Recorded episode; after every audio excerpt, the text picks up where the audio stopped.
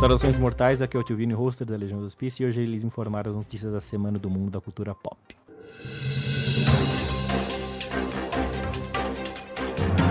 Legião do Hospício apresenta Elega News.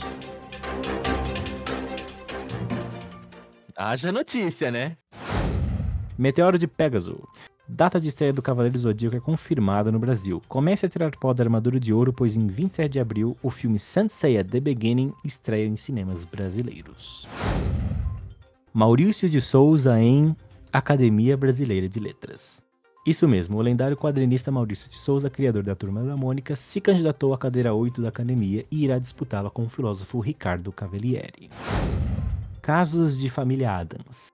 Após polêmicas declarações sobre a série, nas quais a atriz Jenny Ortega disse que as ações da personagem não condizem com Vandinha e esperava da série um tom mais sombrio, e passou a alterar diálogos, o produtor da série Steven Denied comentou, aspas, esse tipo de declaração está além da mesquinhez e toxicidade. Amo o trabalho dela, mas a vida é muito curta para lidar com pessoas assim no mercado. Fecha aspas.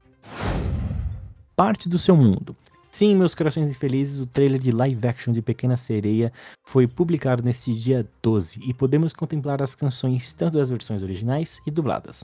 O longo estreia dia 26 de março. Alto da Compadecida 2, confirmado. Isso mesmo, o maior clássico do cinema nacional, O Alto da Compadecida, terá uma continuação confirmada para 2024 e conta com os protagonistas do longo original. João Grilo e Chicó voltarão em uma história inspirada nos contos de Ariano Suassuna. Esse foi o LH News com as notícias da semana, pois aqui, além de loucura, tem informação.